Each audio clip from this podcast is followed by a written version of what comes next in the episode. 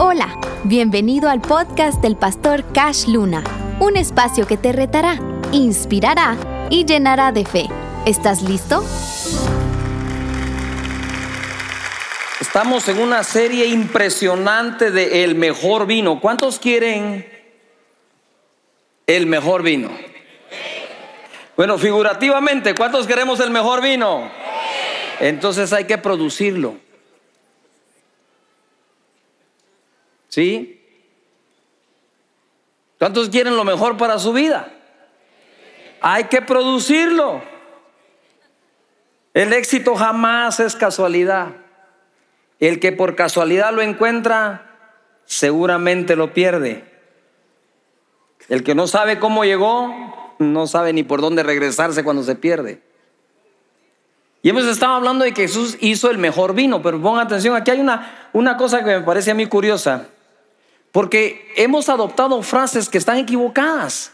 Decimos, el mejor vino se sirve de último. Eso es una mentira.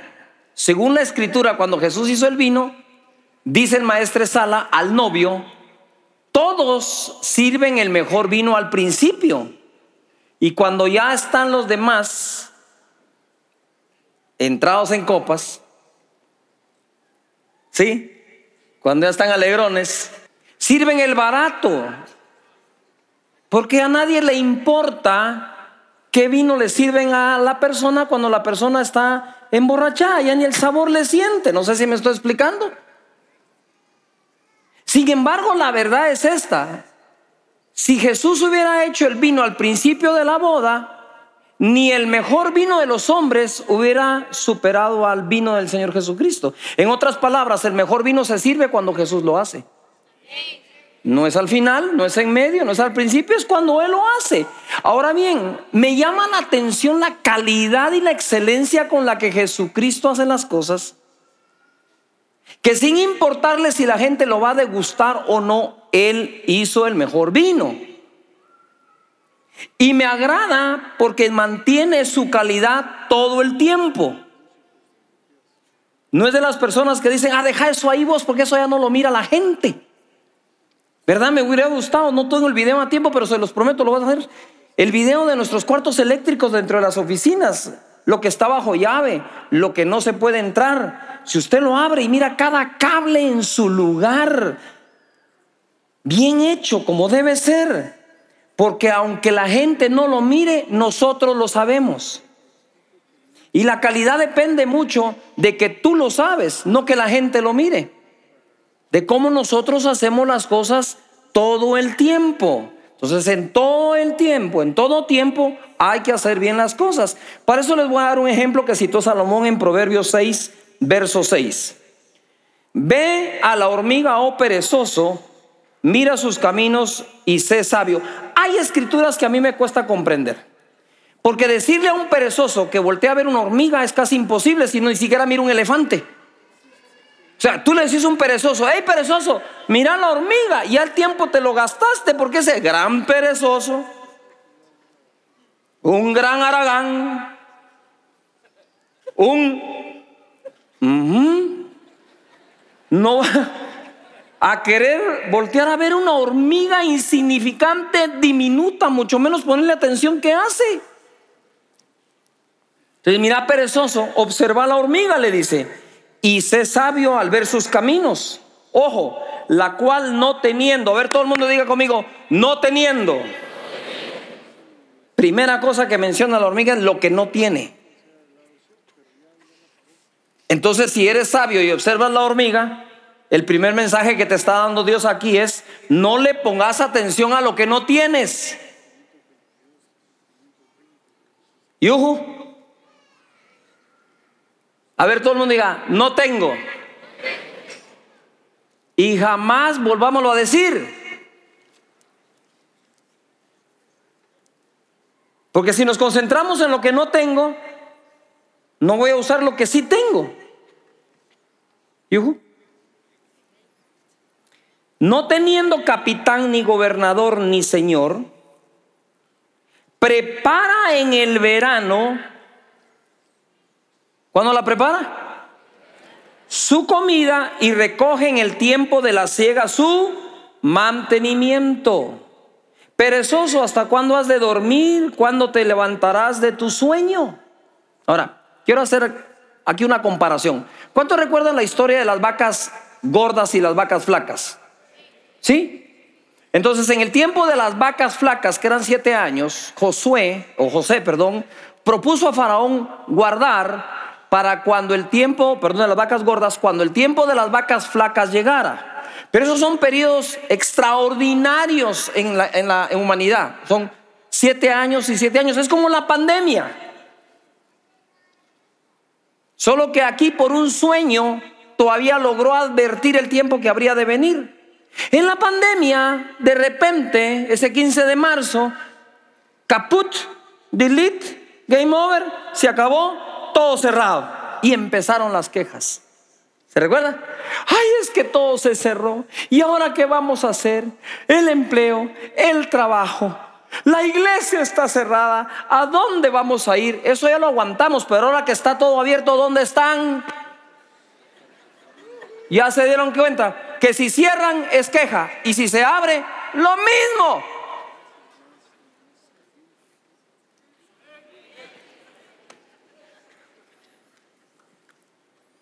Es que si queremos tener algo que no tenemos para agarrarnos de eso, para no hacer, la hormiga sería la primera. Yo me imagino la sesión de las hormigas. ¿Qué vamos a hacer? Pues tenemos que recoger comida. ¿Y quién nos dirige? No hay ni quién. ¿Verdad? Votemos por uno. No, no están empadronados. Eh.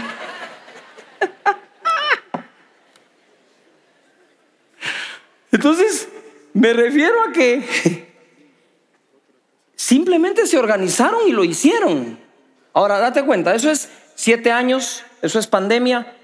Lo que nos cuesta es reconocer lo que la hormiga sabe. La hormiga sabe que todos los años hay una mala época. Y no se resiste ni empieza con confesiones apostólicas y proféticas. Así reprendo la mala época, rechazo la mala época, confieso que nunca va a venir la mala época. No, papito. La hormiga es tan sabia que dice, hay invierno todos los años desde que Dios creó la tierra y nos vamos a preparar en el verano para tener en el invierno. Nosotros tenemos que aprender cuándo es tiempo de cada cosa. Y no podemos estar evadiendo las malas temporadas si no estás siempre listos para cualquiera que venga, porque de cualquier lado puede llegar. Amén. Te metiste a comprar tu casa, hiciste el depósito, lo vas a hacer por abonos. ¿Para cuántos meses tenés en el banco? O apenas diste el enganche y tenerlo de un mes y por la fe tendré el segundo. Levanta las manos y conmigo, estaré preparado para malos tiempos. Eso no quiere decir que lo creas, quiere decir que solo te prepares. Si nunca llega uno, te rayaste. Y si llega, también. ¿Me expliqué? Proverbios 10:26, como el vinagre a los dientes y como el humo a los ojos, así es el perezoso a los que lo envían. La versión Dios habla hoy o la palabra de Dios para todos dice, nunca emplees, ¿cuántos son empresarios acá? Quiero ver, empresarios, comerciantes, nunca emplees a un perezoso, pues te irritará o te sacará de onda como el vinagre irrita la boca o el humo irrita los ojos.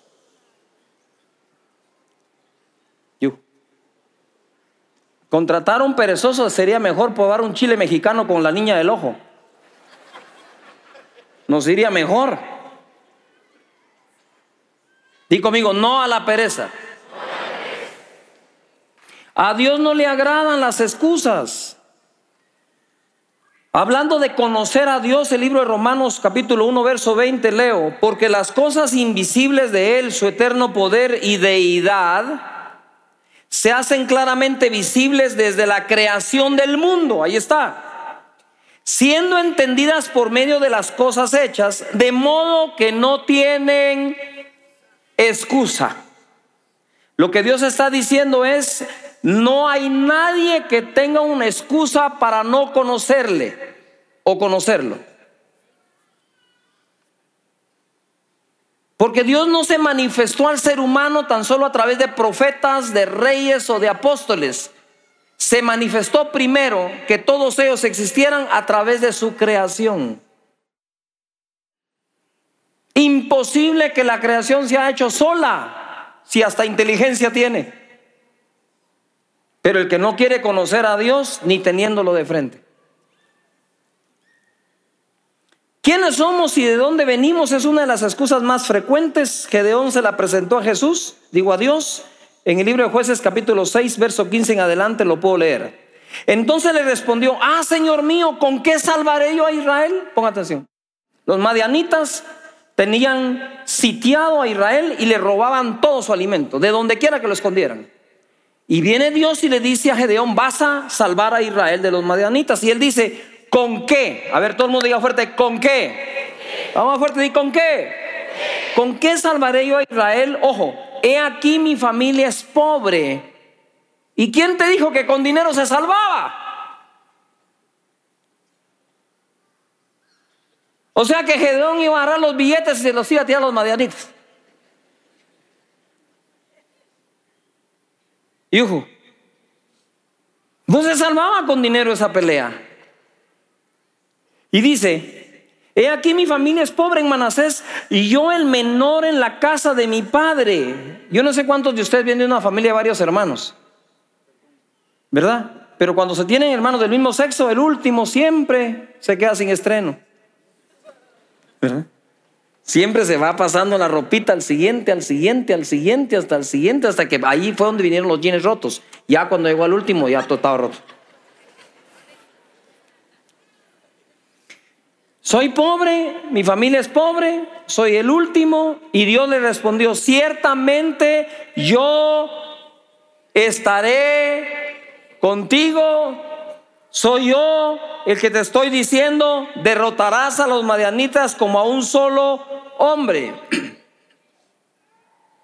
Ciertamente Dios está contigo, no te ha dejado. Ayer le decía a un grupo, y hay que quitarse ese pensamiento. Es que, ay, que Dios me provea trabajo. Claro que hay que trabajar. Es que Dios me provee un negocio. No, esa no es la confesión. La confesión es Dios siempre va a proveer y Él se las arregla para hacerlo llegar. Amén.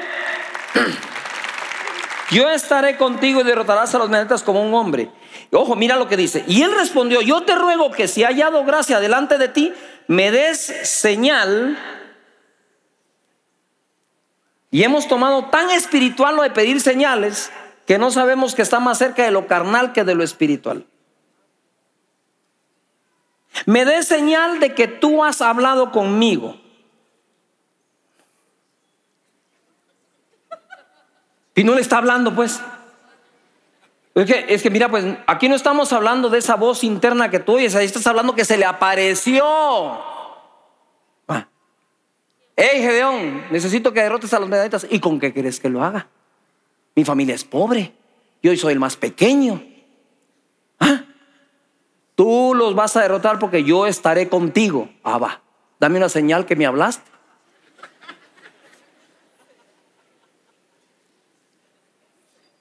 Es que mira, cuando uno está, uno se confunde, ni teniendo a Dios enfrente. Porque la emoción tenía a Gedeón y al pueblo de Israel amedrentados de que los, que los madianitas iban a quedar con todo. Y es normal porque somos seres emocionales, no pasa nada malo que seamos así. Dios lo va a resolver. Y le dice, dame señal que has hablado conmigo. 18. Te ruego que no te vayas. Y entonces, ¿en qué quedamos? Te ruego que no te vayas de aquí hasta que vuelva a ti y saque mi ofrenda. Bueno, ¿estaba seguro que le había hablado o no estaba seguro que le había hablado? Pero pidiéndole señal para saber si le habló, dice una cosa y diciéndote, espérame aquí, voy por una ofrenda, está diciendo otra. No sé si me estoy explicando. Si no estaba seguro que le habló, ¿por qué le ofrece la ofrenda? Y entonces le dice, le dice acá, y la ponga delante de ti, y él respondió, yo esperaré hasta que vuelvas. Entonces, ¿qué? ¿Sí o no? Pregunto, ¿Dios está contigo, sí o no? ¿Sí, ¿Sí o no? No pidas señal.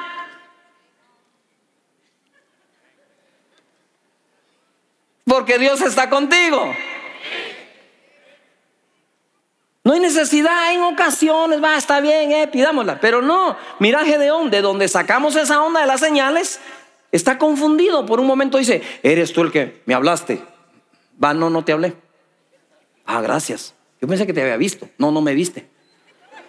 ¿Me mirás? No soy yo. Éxodo 4:10. Entonces dijo Moisés a Jehová, ay Señor, nunca he sido hombre de fácil palabra, ni antes ni desde que tú hablas a tu siervo, porque soy tardo en el habla y torpe de lengua. Jehová le respondió, ¿quién te dio la boca? Perdón, ¿quién dio la boca al hombre? Pero lo que le estaba diciendo a Moisés es, ¿quién te dio la boca a ti? Pues, ¿o no? ¿Quién le dio la boca al hombre o quién hizo al mudo y al sordo, al, al que ve y al ciego? ¿No soy yo Jehová? Ahora pues ve, yo estaré con tu boca y te enseñaré lo que hayas de hablar. Y él dijo, ay Señor, envíate ruego. Mira, ahí se pone espiritual. Envíate ruego, oh Rabasanda, Rababai. Por medio del que debes enviar. Entonces Jehová se enojó contra Moisés. Ahora, esto lo escribió Moisés. Aquí nadie está escribiendo de Moisés, es Moisés escribiendo del mismo. Y para que Moisés haya dicho, les quiero contar que se enojó Dios con Moisés. Como que hablaba en tercera persona, les explico esto. Samuelito, uno de mis nietos, hijo de Anita y Gerson, siempre habla en tercera persona. Samuel. Está dormido, de repente aparece en la sala. Samuel se despertó.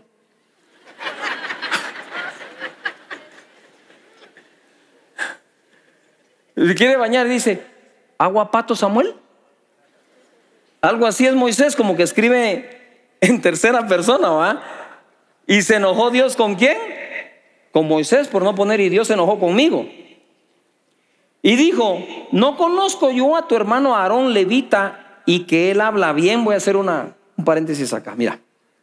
Viene Dios y le habla a Moisés, hey Moisés, necesito que tú hables por mí. No, no, no, no, no, no, yo te, te, te ruego que, que, que, que, sea otro. Yo no puedo hablar, soy torpe, soy lento. Le dijo, mira, hey Moisés, ¿quién crees que le dio la boca al hombre? Ni le contestó.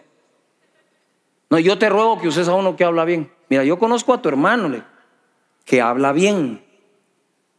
¿Qué le estaba diciendo entre líneas? Si yo quisiera escoger una persona que habla bien, hubiera sido tu hermano, no a ti. Pero vamos a hacer una cosa, le dijo. Tu hermano será tu boca y tú serás para tu hermano como Dios, le dijo. ¿También querés negociar esa o busco a otro? Así que agarra la vara y ponete a hacer señales. Ponga atención a esto. La excusa de Moisés le dio lugar al ministerio de Aarón.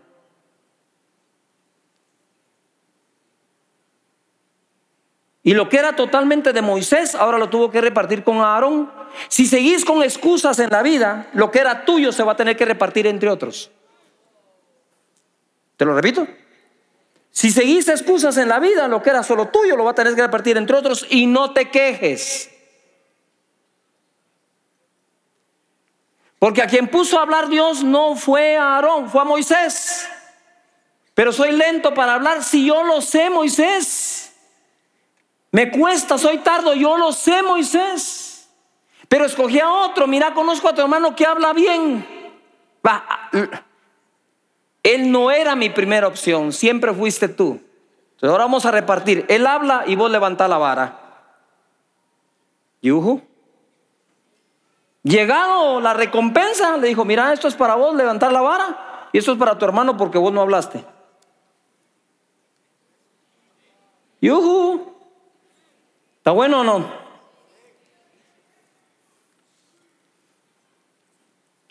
Génesis capítulo 3, verso 9.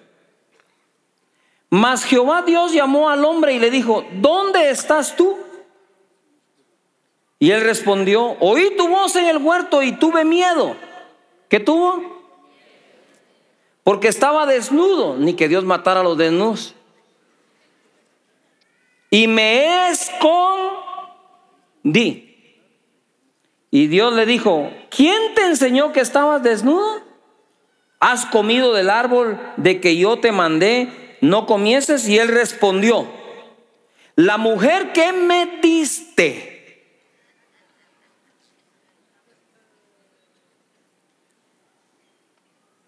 Mm. Si no fue la que le echaste el ojo, ¿ah? Fue la que te di. La mujer que me diste por compañera me dio del árbol y yo comí.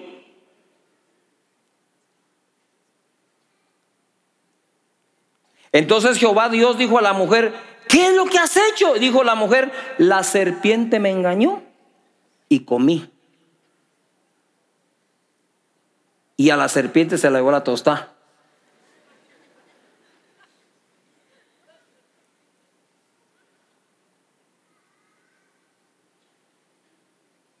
Y maldijo a la tierra y la serpiente.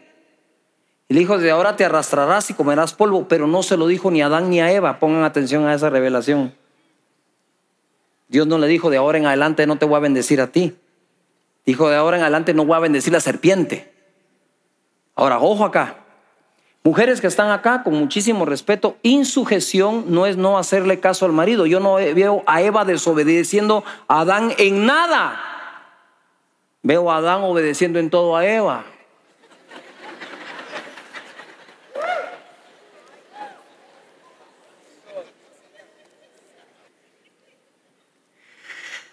Ahora pongan atención porque la excusa que puso Gedeón aparentemente es válida, no es una mentira. Él sí era de una familia pobre y él sí era el último de los hermanos. La excusa que puso eh, Moisés también era cierta, era lento para hablar, le costaba, era verdad, no era ninguna de las dos era mentira. Y la que puso Adán tampoco fue mentira. No fue mentira. Lo único hay que tener cuidado es cuando nosotros empezamos a culpar a otros también de las excusas que estamos poniendo. La mujer que me, que me, que me qué? O sea que involucró a Dios como socio en la culpa de lo que ocurrió. ¿Cuántas veces te ha pasado? Es que es que a mí Dios no. Es que Dios conmigo no sé qué. Deja de estarlo metiendo donde no tiene que ver. Digo, la mujer que me diste por compañera, esa fue la que me dio a comer.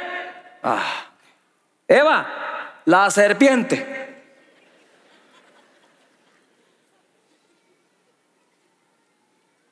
Todo empezó con excusas. El desastre de la humanidad empezó gracias a excusas. Y cuando encuentras la excusa perfecta para tu vida, diste el primer paso al desastre para tu vida. ¿Todavía están acá? Ahora, digamos que estas eran verdades. Y ni así las aceptó Dios. No digamos las excusas que son mentiras. Porque digo, hay excusas como la de Moisés es verdad, sí, no podía hablar.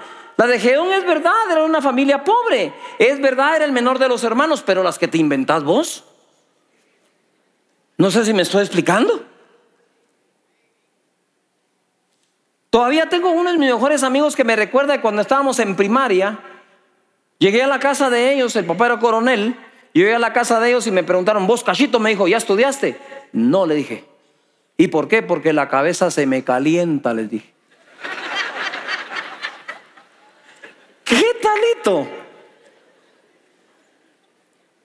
Y desde entonces, miren, llegaba a la casa y me dijo, ahí viene la cabeza caliente, decían. Mira vos, Cashi, cómo va la cabeza. Me decían, y me agarraron de bullying. Yo crecía prueba de bullying, así que, que le den duro si quieren. Yujo. Dios trata con esas cosas. Tengo capítulo 25, voy a ir a la última acá. Pero llegando también el que había recibido un talento, dijo, Señor, te conocía.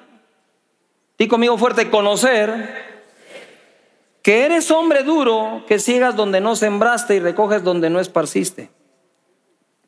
Por lo cual tuve miedo. Y fui y escondí tu talento en la tierra. Aquí tienes lo que es tuyo. En primer lugar es mentira. Porque él no vino a recoger a un lugar donde él no dio. El que le dio el talento fue él. Y luego le dice él a su Señor, te conocía que eres hombre duro. Ya estás echando la culpa otra vez. Que normalmente tú quieres recoger donde no has dado y cosechar donde no has sembrado. Y por eso es que tuve miedo. O sea, ahora me tenés miedo. Y por eso fui y lo escondí. ¿Qué dijo Adán? Tuve miedo y me escondí. ¿Qué dijo este hombre? Tuve miedo y lo escondí.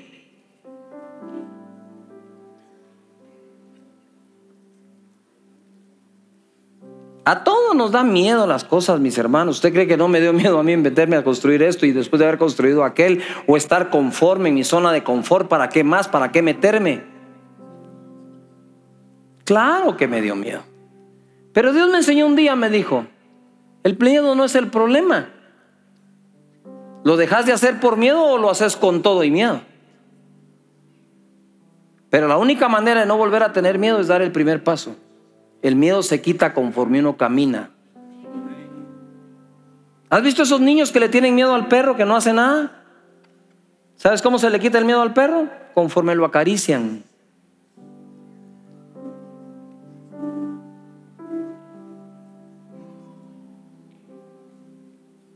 De niños no sabemos qué es el miedo, solo tenemos una emoción negativa, pero lo vencemos. Si los niños se atreven a tantas cosas, ¿por qué nosotros no? Les voy a explicar por qué. Por lo que tenemos adentro del ayote. Todo ese conjunto de pensamientos que hoy dominan nuestra vida, nuestra conducta, nuestra decisión, es lo que nos arruinó. No éramos así de niños. Y Jesús dice, necesito que seas como niño nuevamente para ver mi reino.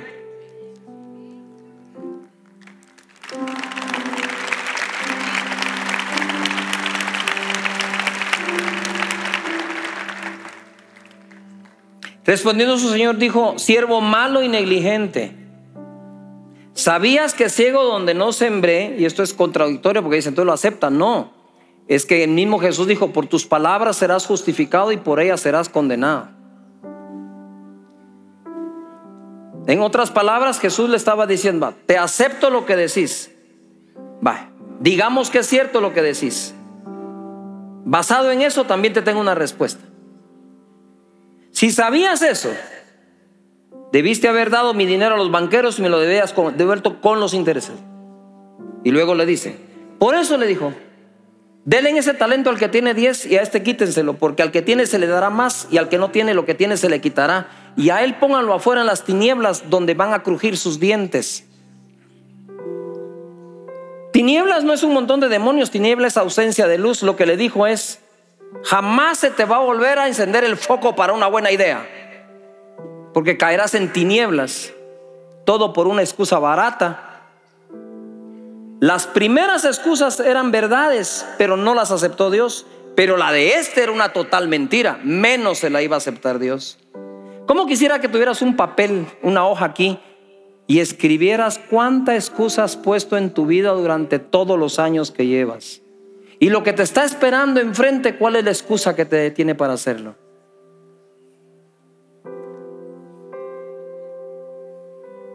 Y lo he dicho en otras predicas parecidas, Dios nos levanta de los fracasos, pero no de las excusas. Yo no sé cuál has puesto, yo he puesto varias en mi vida y he tenido que pelear contra esas y luchar contra ellas y decir, no, no, no, yo tengo que ver cómo venzo esto. A todos nos pasa.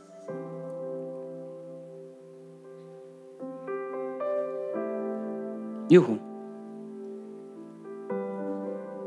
¿Cuánto le dan gracias a Dios de estar aquí hoy oyendo esta palabra?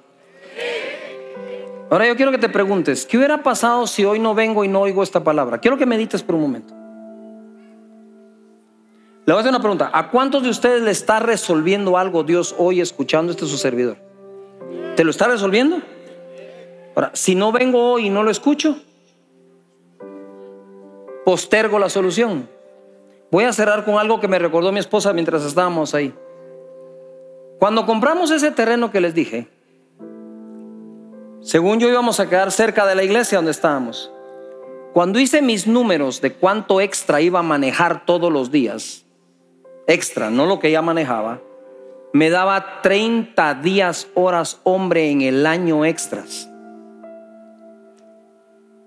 Y le dije, voy a vender el terreno. Y Dios nos va a dar uno más cerca de la iglesia. Yo no era pastor. Ahora te explico por qué. Porque 30 días, solo la mitad de esos 30 días son nuestras vacaciones. Y no las pienso pasar metido entre un carro.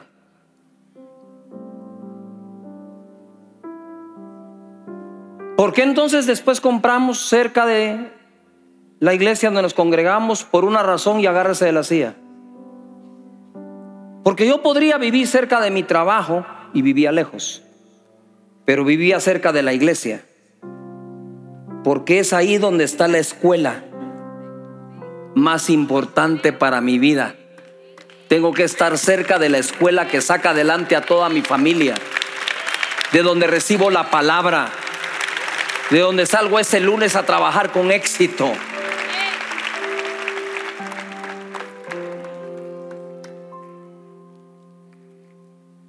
Dios tiene tantas cosas lindas, mis hermanos. Es que es vasto, es vasto. Vasto, no nos da tiempo a conocer el país, mucho menos el planeta, mucho menos el universo. Así de grande es la bondad de Él con nosotros. Así que yo te voy a hacer un llamado hoy, es un poco confrontativo, sí, pero hay que hacerlo. De 1 a 10 en excelencia. De 1 a 10 en estar dejando las excusas. ¿Dónde estoy? ¿Estoy en un 6? No deberíamos estar ni en 6, ni en 7. Te explico por qué. Porque con 6 se gana raspado. Y el que gana raspado está muy cerca de volver a perder. Yuhu. Con siete sos del promedio. Con un nueve ya sos alguien diferente. Y yo quisiera pedirles hoy que en cuanto a andar poniendo excusas para no hacer las cosas con excelencia todo el tiempo, bien en el verano, bien en el invierno, como la hormiga, el buen vino al principio de la boda o al final, se requiere que seamos autoconfrontados y decir, yo hoy me levanto de esto. Yo regreso a poner en orden la casa, todo, la ropa, todo, todo lo que tenga lo tiene que ser excelente mis estudios. ¿Cómo puedo seguir sacando 70 si tengo un cerebro para sacar 95, 100, 110? Y no estoy exagerando. Cuando estuve estudiando los básicos, yo llegaba a la casa y en el invierno en la costa es muy copioso el invierno, es llueve mucho y desde temprano. Entonces yo para disfrutar de ese tiempo de hacer bicicleta, deporte, o de ir a la cancha de básquetbol en la noche, lo que yo hacía es al llegar a la casa, terminaba de comer lo más rápido que pudiera. Si hubiera sido licuado, lo hubiera agarrado. Quitaba los platos, subía mis útiles, terminaba mis tareas. Para cuando mi familia terminaba de comer, yo llevaba dos o tres tareas adelantadas. Entonces terminaba y me iba. Y una persona, una catedrática, inventó que no podía ser posible que yo estuviera en la calle todo el día y sacar las mejores notas. Lo que no veían es lo que uno hacía que los demás no ven que uno hace. Lo que me agradó es que llegado el mes como de septiembre, agosto, septiembre, para el último trimestre del año escolar en Guatemala, ella dijo, quiero felicitar a Luna porque teniendo todo ganado, sigue presentando todas sus tareas y estudiando como en enero. Porque no es cuestión que ya gané y entonces ya no estudio. Es cuestión que si ya no estudio, perdí conocimiento. Y el conocimiento siempre te va a dar ventaja. ¿Todavía están acá? Eso me validó a mí para siempre. Pero decidí mejor ponerle atención a lo que sí era verdad. Que tenemos que hacer las cosas bien hechas todo el tiempo. ¿Cuándo hay que hacer las cosas bien hechas? Todo el tiempo. Gracias por unirte al podcast del pastor Cash Luna. Esperamos que te haya retado y desafiado. Si crees que puede edificar la vida de alguien más, compártelo en tus redes sociales. Juntos, llenemos de fe y esperanza la vida de quienes nos rodean. Hasta la próxima.